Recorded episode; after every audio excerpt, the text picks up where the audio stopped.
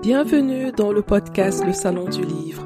Si vous êtes passionné par la lecture, si vous souhaitez découvrir l'univers artistique de vos auteurs préférés et mieux comprendre les coulisses du domaine du livre, alors ce podcast est exactement ce qu'il vous faut. Je suis Assel Nadal, entrepreneur littéraire, et j'aide les auteurs indépendants à mieux comprendre l'auto-édition, à construire une stratégie digitale simple et efficace pour publier et promouvoir leurs livres. Tous les vendredis, retrouvez-moi pour accueillir un acteur du secteur du livre. Choisissez votre place dans le salon du livre et installez-vous bien. C'est parti pour un nouvel épisode.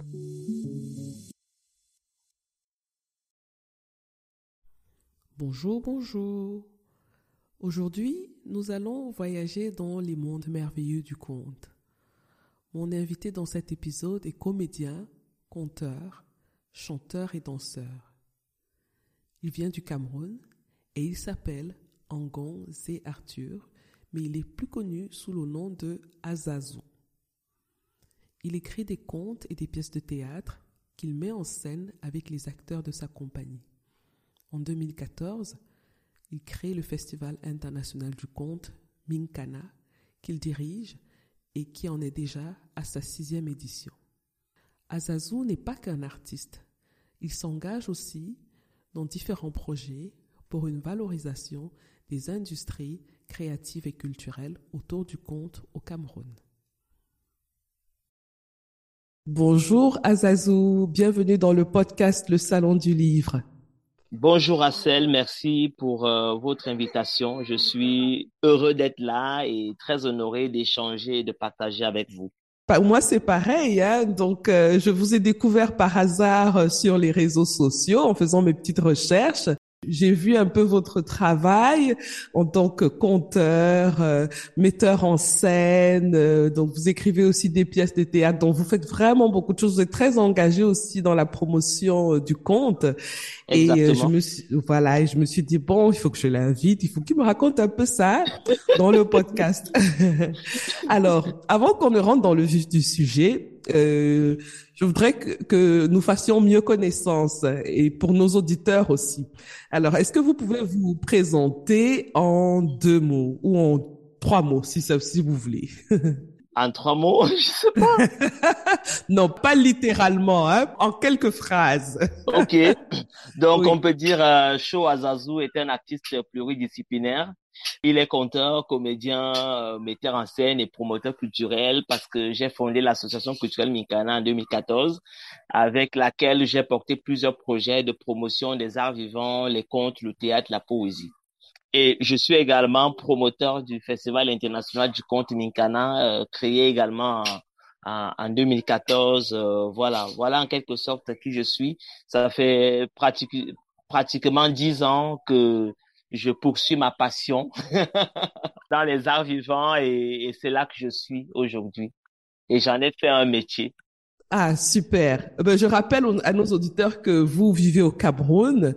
Justement, à propos de cette passion-là, comment elle est née chez vous? Pour ce qui est vraiment de la passion, il faut le dire, hein, c'est qu'à six ans, je me retrouve devant les gens à l'église parce que je chante à la chorale. Et c'est la chorale qui me permet de me retrouver face à un public, quoi. C'est-à-dire à six ans, j'ai 300, 400 personnes devant moi et je tiens un micro et je chante parce que c'est quand même par le chant que tout a commencé. Euh, je suis de ceux qui pensent que chacun a sa voix parce que également étant tout petit, n'ayant pas grandi au village, nous étions quand même obligés à nous y rendre pendant les grandes vacances. C'était l'injonction de papa. C'est là où on a vraiment appris la langue.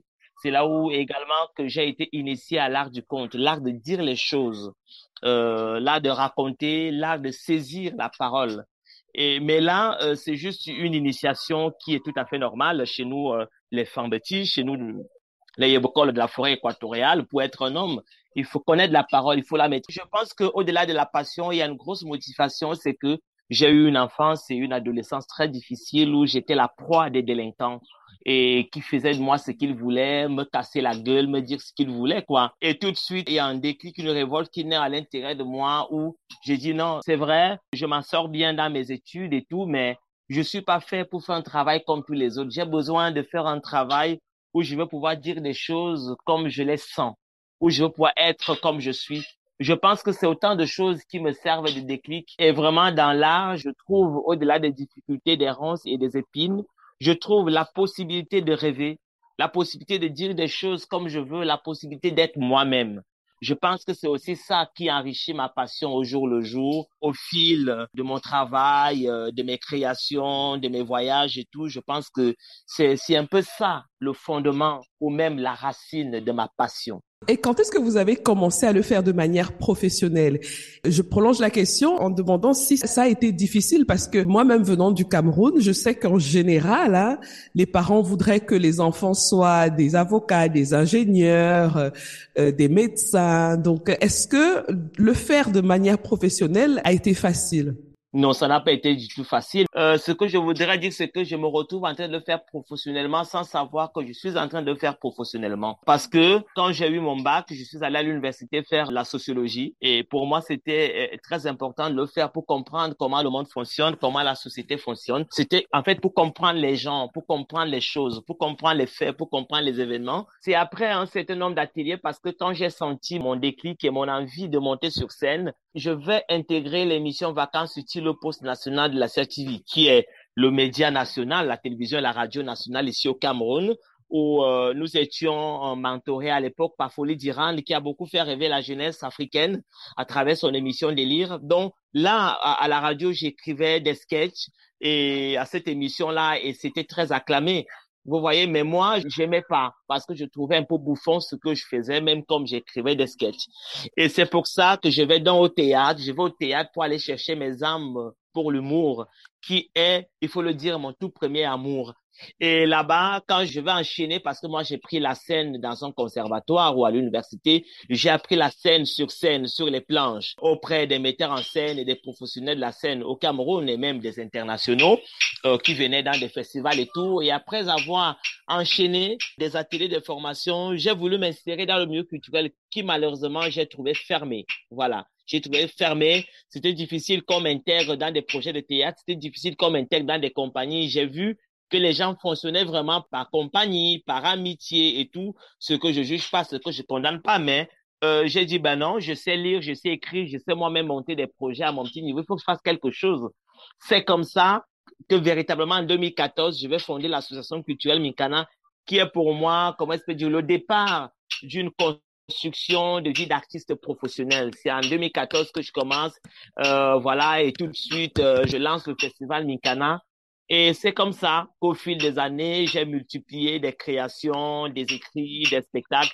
C'est comme ça que je me retrouve dans le créneau professionnel entre l'université à la scène et jusqu'à la fin, je me rends compte que ben non, là, c'est mon truc, il faut que je le fasse, il faut que j'approfondisse et voilà comment je me retrouve là aujourd'hui. Et j'ai vu que vous faites aussi beaucoup de représentations dans les écoles, dans des bibliothèques. Donc votre scène n'est pas que la scène classique, hein bah non, il faut comprendre la scène, il faut l'adapter. Euh, c'est vrai, on se plaint beaucoup au Cameroun, comme partout en Afrique, euh, des infrastructures euh, artistiques et culturelles. On n'a pas de salle, de spectacle et tout. Et puis une petite parenthèse, j'ai un spectacle de rock avec mon band. en novembre, mais là c'est galère. Je cherche un espace où je vais répéter, un espace qui coûte moins cher bien sûr, parce que la séance c'est pas c'est pas donné à tout le monde. Donc on a un problème d'infrastructure en fait qui se pose. Mais qu'est-ce qu'on fait? On ne va pas attendre qu'il y ait de l'argent ou, qu'il y ait des infrastructures pour faire des choses. Je, fais partie de ceux qui pensent que l'artiste doit pouvoir euh, s'imposer, peu importe euh, les aléas, les difficultés, les ronces et les épines qu'il peut rencontrer sur son chemin. Et puis, je suis dans une démarche un peu de déconstruction de la chose. C'est-à-dire où, quand on a voulu faire de l'art ou du théâtre, on nous a fait croire qu'un spectacle est prestigieux parce qu'il se joue dans tel espace ou dans dans tel autre. Et puis aussi, l'accès dans certains espaces devient un peu fermé, élitiste euh, ou très amical. Et puis tu te dis, bah non, l'art n'est pas fait que pour les gens qui fréquentent euh, les centres culturels. Et puis moi, mon rêve, c'est de jouer devant des gens qui n'ont même jamais vu un artiste de leur vie devant eux. Et puis moi, je suis dans une démarche où il faut aller vers les gens. Parce que l'art, avant d'être un métier, c'est une lumière à quoi sert une lumière si elle ne va pas vers des gens? Pour moi, moi, je cherche la scène partout. C'est pour ça que je vais jouer dans des quartiers, je vais jouer dans des écoles, je vais jouer dans des cours où je trouve des gens qui ont soif de la parole. Je vais vers eux pour partager cet, euh, cet amour, en fait, quoi. Comme je le dis dans l'un de mes poèmes, euh, je dis, on pense que les artistes sont des ventres vides, mais moi, je suis un ventre plein, un ventre plein d'histoires à partager et d'amour à donner. Donc, je pars vers des gens pour partager cet amour que j'ai, parce que sans les gens, il n'y a pas d'art qui puisse vivre. Mhm. Et justement, à propos de ces espaces culturels, j'ai vu qu'il y a quand même des petites initiatives, mais privées, hein, où des gens font des combinaisons de restaurants, espaces culturels, hôtels, espaces culturels. Je vois des petites choses comme ça qui poussent dans le milieu culturel euh, camerounais, en particulier les deux grandes villes hein, de Douala et de Yaoundé. Est-ce que vous pouvez un peu nous dire quelle est l'ambiance qui règne dans cet environnement? Ben, il faut le dire, c'est une très bonne ambiance, ça bouge. J'apprécie vraiment l'esprit d'entrepreneur de mes confrères artistes parce que nous, on a compris qu'on va pas attendre les subventions, les financements pour faire des choses. Et c'est pour ça qu'on essaye de prendre des initiatives pour promouvoir l'art et la culture et à tous les niveaux. C'est une ambiance très intéressante. Par exemple, je viens de commettre une pièce de théâtre qui va faire, euh, vous serez surpris, elle va faire sa cinquième date euh, la semaine prochaine, le 15 octobre, mais ce n'est pas vraiment dans des salles de spectacle. Vous voyez, je fais circuler ma pièce de théâtre dans ces espaces culturels qui, qui nous servent d'espaces alternatifs, en fait. C'est une ambiance très intéressante, mais c'est surtout une ambiance qui démontre à quel point les artistes au Cameroun sont résilients, entrepreneurs, à quel point ils sont forts de caractère, qu'ils ont compris qu'il faut pas attendre que les gens le fassent pour nous. Il faut, il faut le faire et ça bouge. Euh, on amène des initiatives, que ce soit sur le théâtre, le slam, euh, la danse, la musique. Vraiment, ça bouge en fait quoi. Au-delà des difficultés et tout, mais vraiment ça bouge. C'est vrai, il y a vraiment beaucoup à faire, il y a beaucoup à faire, mais vraiment dans cette ambiance-là, c'est très intéressant. Ça nous permet, nous, de rêver et de toujours euh, nous adapter et de créer aussi en fonction des possibilités et des réalités, en fait, de, de notre contexte socioculturel.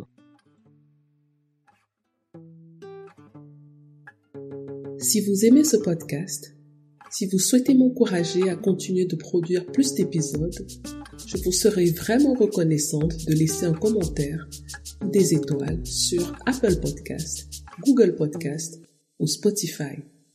Cela boostera le podcast dans les résultats des moteurs de recherche et notre communauté d'amoureux du livre et de la culture africaine grandira. Sans votre apport, cela n'est pas possible. Seul, je n'y arriverai pas. Merci de tout cœur pour votre fidélité. Et comment le public réagit hein, face à ces offres culturelles un peu euh, différentes du classique hein, euh, Mais en même temps, quand on parle de culture, on parle aussi de créativité, donc euh, ça va de pair. Donc ce n'est pas aussi surprenant que ce soit dans la culture qu'on ait des initiatives, peut-être on peut les appeler alternatives, mais en même temps c'est de la créativité. Comment le public accueille et les espaces et les artistes? Le public commence à comprendre, mais c'est vrai euh, qu'il y a beaucoup à faire. Il y a beaucoup à faire. Pourquoi? Parce que je vais être un peu plus corsé dessus. C'est que il y a beaucoup d'artistes, il y a beaucoup de créativité, mais on est vraiment dans un contexte où une certaine mouvance que je pourrais, à mon humble avis, hein, qualifier un peu euh, d'imposture euh, prend de l'ampleur sur, sur, le vrai art. Voilà, on, on s'en fout que les gens fassent ce qu'ils veulent. Mais le problème qui se pose, c'est que la population n'est pas suffisamment sensibilisés sur les arts et la culture.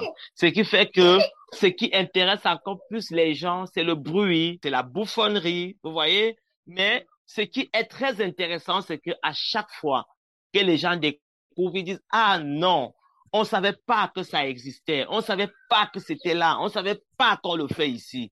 Et c'est ça qui fait plaisir. Vous voyez, c'est un peu la difficulté qu'on rencontre. C'est-à-dire, pour casser la baraque, pour casser ce mur-là, ce mur psychologique qui voudrait que euh, l'argent de la bière est précieux et vraiment le prendre pour payer un spectacle, ça devient compliqué. Comment casser ce mur-là? Vous voyez, c'est un travail qui bouffe beaucoup d'énergie, ça il faut le dire. Mais c'est la patience et la persévérance des artistes et des entrepreneurs culturels aussi qui imposent cette mouvance parce que on assiste de plus en plus à des fréquentations, des gens qui sont de l'art et tout, qui viennent de temps en temps. Donc, je pense que les espaces et les artistes sont très bien accueillis, mais il y a beaucoup à faire parce que la population, au sens large du terme, les masses méritent d'être véritablement sensibilisées sur l'importance de l'art et de la culture. Tout à fait, tout à fait. Et est-ce que parallèlement, vous avez des accompagnements, des mécènes ou des pouvoirs publics? Comment ça se passe?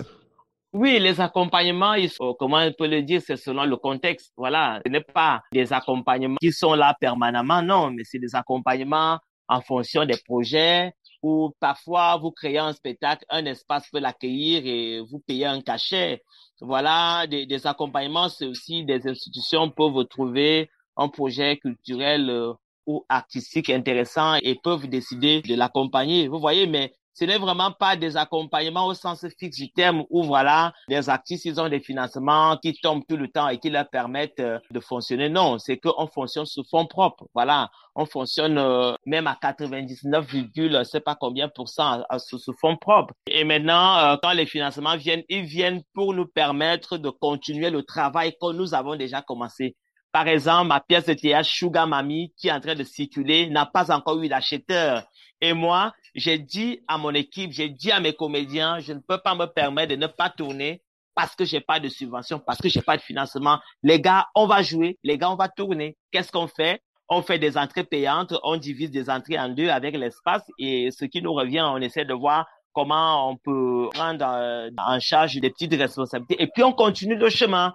Et le chemin de cette galère s'arrête jusqu'à ce qu'on trouve un acheteur parce que c'est le prix à payer parce que l'acheteur doit comprendre que nous jouons pas parce qu'on a faim, mais parce que c'est d'abord notre job. Mais le problème, c'est que quand il n'y a pas de financement, il y a un comportement de mendicité qui s'installe. C'est-à-dire, certains artistes, ils arrêtent de travailler. Ils disent, ouais, il n'y a pas de financement, je peux pas, j'arrête. Et du coup, ils vont courir derrière les institutions jusqu'à ce qu'ils, tant qu'ils n'ont pas de financement, ils vont pas se mettre à travailler. Moi, je suis de ceux qui travaillent, qui aient des financements ou pas, parce que l'art, c'est mon job. Donc, c'est un peu compliqué pour avoir des financements. Il faut travailler dur. Il faut attendre. Il faut beaucoup de patience. C'est pas, parfois vous pouvez faire un an, vous n'avez pas d'accompagnement. Vous pouvez faire deux, trois ans, vous n'avez pas d'accompagnement. Alors, comment est-ce que vous faites pour survivre? Alors, vous êtes obligé de mettre sur pied des mécanismes et des stratégies de d'autofinancement, voilà, pour tenir le coup, voilà, chaque jour, parce que c'est d'abord votre métier. C'est un peu comme ça que ça fonctionne, en fait. Et justement, en parlant de votre pièce de théâtre euh, intitulée Sugar Mami, ouais. j'ai souri en lisant ce titre. Donc, vous l'avez écrit vous-même, vous mettez en scène vous-même. Exactement. Et euh, vous jouez aussi hein, dans la pièce.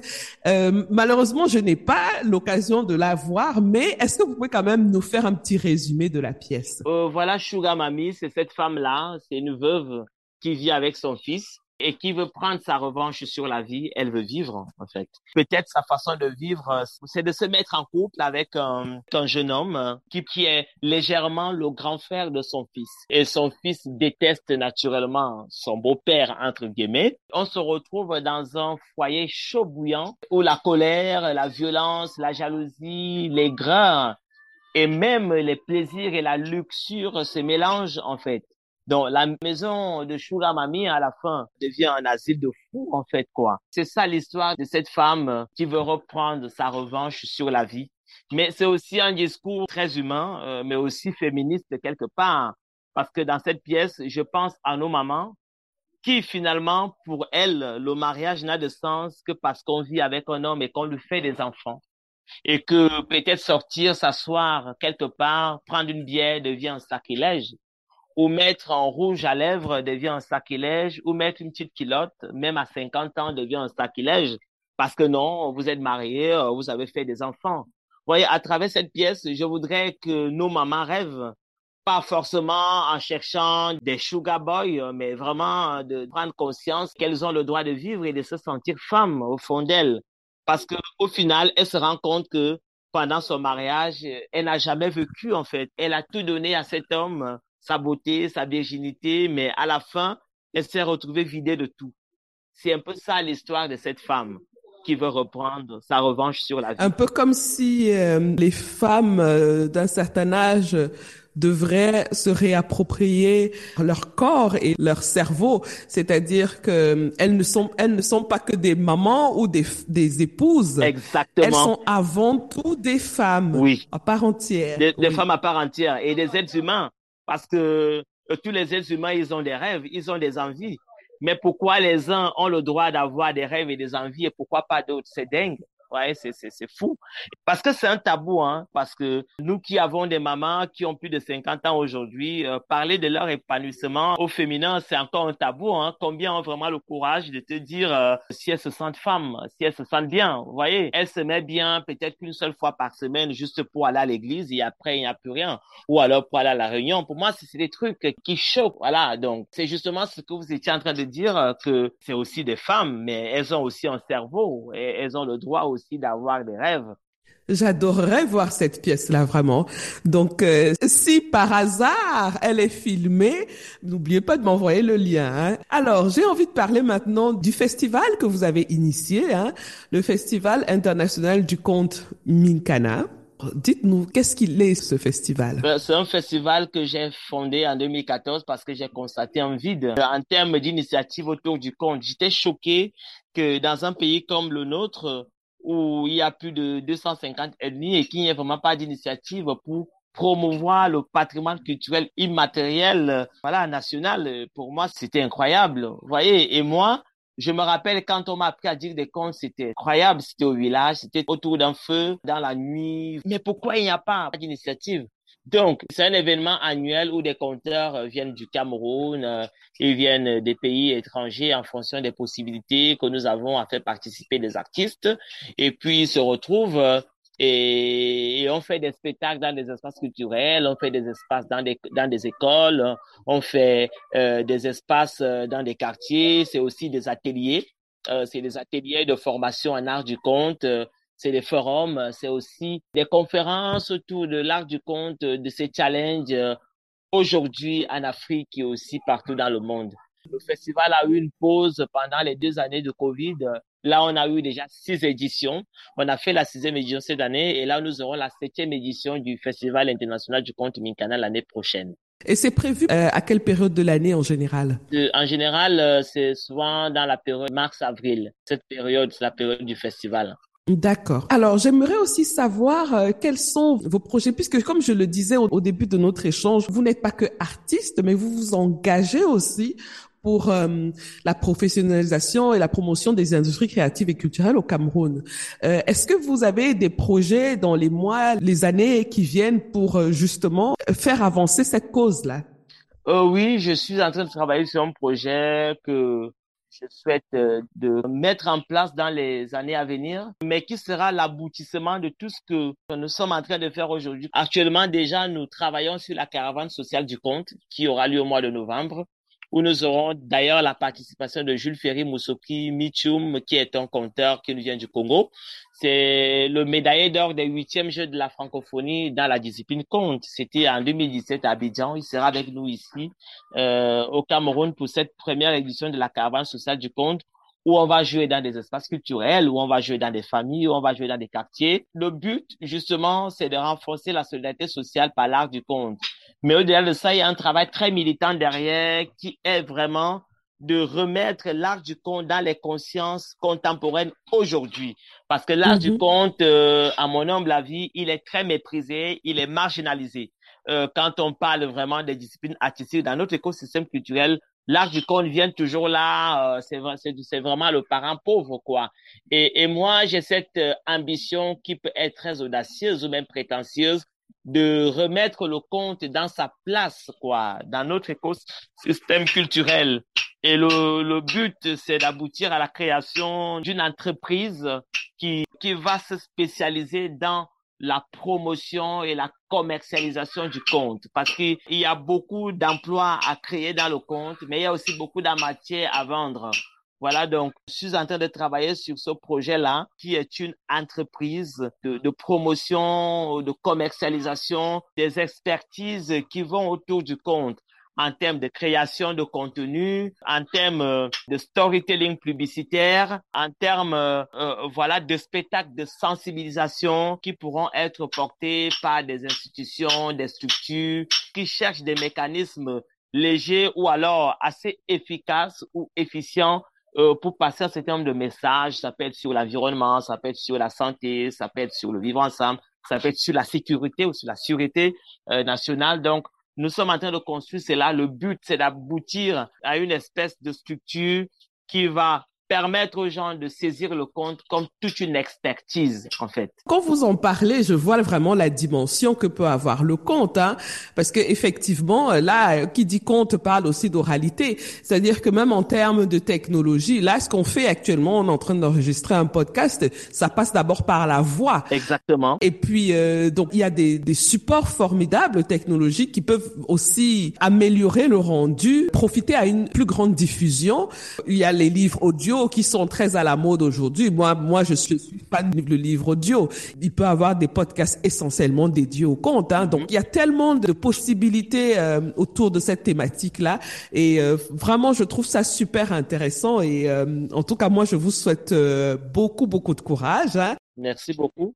N'hésitez pas de nous présenter vos projets dans le podcast quand vous le voulez, quand vous le souhaitez. C'est vraiment avec plaisir.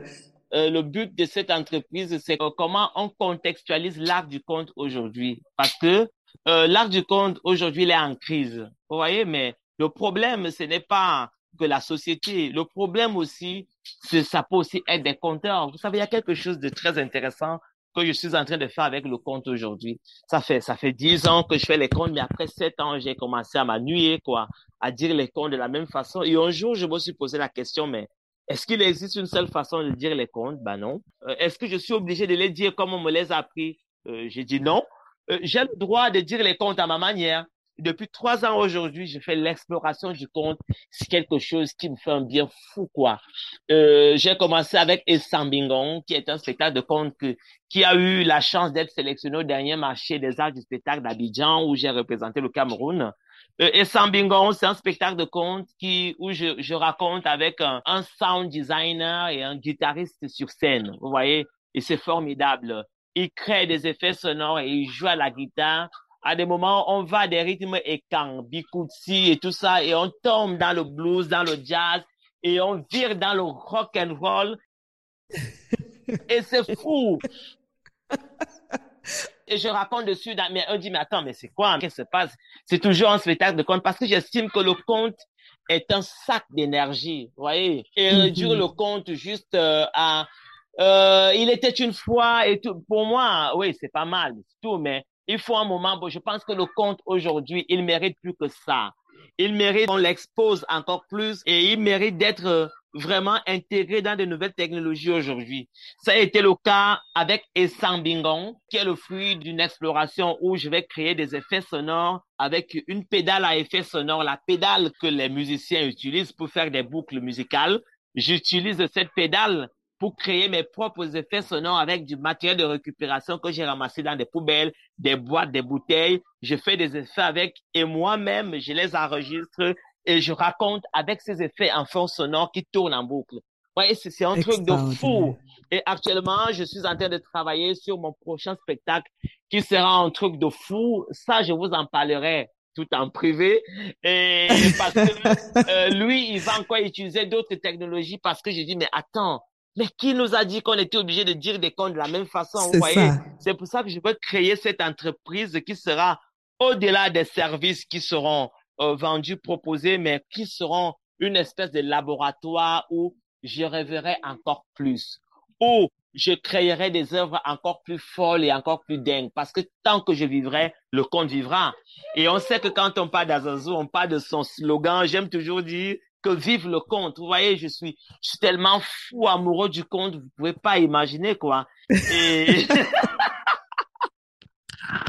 Vous pouvez pas. C'est pour ça que je tiens vraiment à mettre sur pied cette entreprise. Et je suis ouvert à toutes les personnes qui parlent des expertises, hein, qui vont vraiment autour des nouvelles technologies, qui s'intéressent au projet, de me contacter et qu'on en discute, en fait, parce que j'ai fondé déjà une association qui fait déjà beaucoup mais moi, je pense que le compte mérite d'être vraiment dans des conditions d'expertise. Vous voyez, qu'on puisse évaluer sa valeur comme on va évaluer la valeur d'un aspect comptable. Vous voyez, pour, pour moi, c'est à ça que je, je prétends. Euh, j'aspire en fait. Ça peut être prétentieux, mais c'est à ça que j'aspire. Moi, je trouve que dans ces expériences que vous citez là, on voit qu'il y a vraiment pas de limite. Hein? Donc, euh, on peut pousser en pas de limite. Il faut juste décloisonner un peu son son esprit et tenter des choses tout simplement. Celles qui vont marcher vont marcher, celles qui vont pas marcher ne marcheront pas. Et j'étais très heureux de l'accueil que Essingang dans cette démarche où j'ai la pédale a été très bien accueillie à, la Biennale de Kinshasa. C'était un truc de fou.